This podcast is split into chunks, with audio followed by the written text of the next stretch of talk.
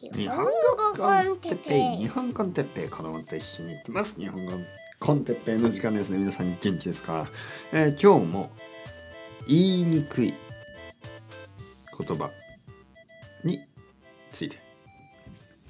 はい前回覚えてますか？皆さん。言いにくい言葉。こう発音しにくい日本語の、えー、言葉たちをちょっと練習してるんですけど前回僕逃げましたね。ああもう疲れた。逃げる、えー、僕がよくやるパターンですね。もうあのできないことはもうやめるんです、ね、疲れるから。あのよくね逃げるな、ね、逃げてはいけない。とか言うんですけど いいんですよこれぐらいね。あのできないことをやり続けるのはあのすごくこうストレスです、ね、そしてあの意味がない。だから一回ちょっとブレイク。一回ちょっと休んでまたチャレンジ、ね、これが僕のスタイルですからね。ちょっとできなくなったらもうやめます。だけど必ず戻ってくる、ね、逃げたままではいけないですけどね。逃げたままはいけないけどあの戻ってくればいいです。今日も頑張りましょうというわけで骨粗鬆症をやりましたね。前回。骨粗鬆症というのは骨が弱くなる病気のこと。特に女性に多いらしいです。いろいろな理由からね。骨粗鬆症気をつけてください、えー、次は、えー、言いにくい言葉ですね。日本語の発音しにくい言葉。火星探査機。これは僕は大丈夫かな？火星探査機。火星探査機というのは火星マーズですね。火星を探査。探査というのは調査と同じですね。調べること。それをするマシーンのこと。火星探査機。例えば、えー、日本日本の火星探査機がただいま火星に到着しました。みたいなね、はあ、言いにくい、えー、次。生活必需。生活必需品。あ大丈夫です、はい、生活必需品。生活必需品というのは生活に必ず必要なもの。あの essential なものたち。例えばトイレットペーパーとか、うん、生活必需品。生活必需品。必需品。大丈夫な？大丈夫大丈夫。次。え卒業証書授与。言いにくいな。卒業証書授与。これはあの卒業式というのがありますね。あの前回僕はあのちょっと前に話しました子どもの卒園式えー、子供があの学校が終わる時ですね。そういう時にあのセレモニーがあります。そこで卒業証書。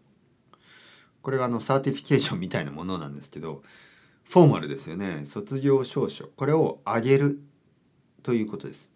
で卒業証書授与、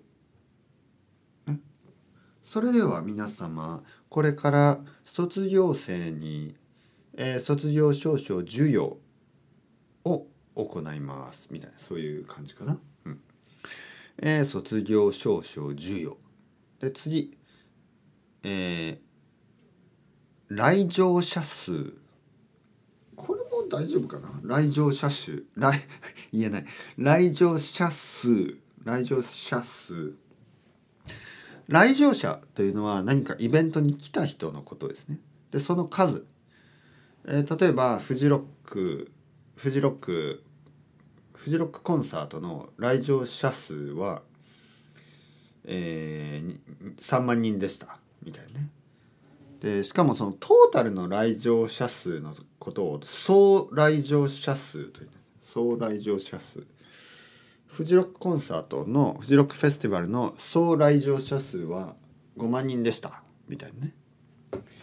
はあ疲れる 思ったよりこれ疲れるな。口が口が動かなくなってくる。えー、っと次はですね。思ったよりストレスですねこれね。はえー、取捨選択。これあの前僕やりましたね。取捨選択。取捨選択。えー、っとプライオリティのことです、えー、何かを取ることは何かを捨てなければいけない。それを決めなければいけない。そういうコンセプト。これを取捨選択と言います。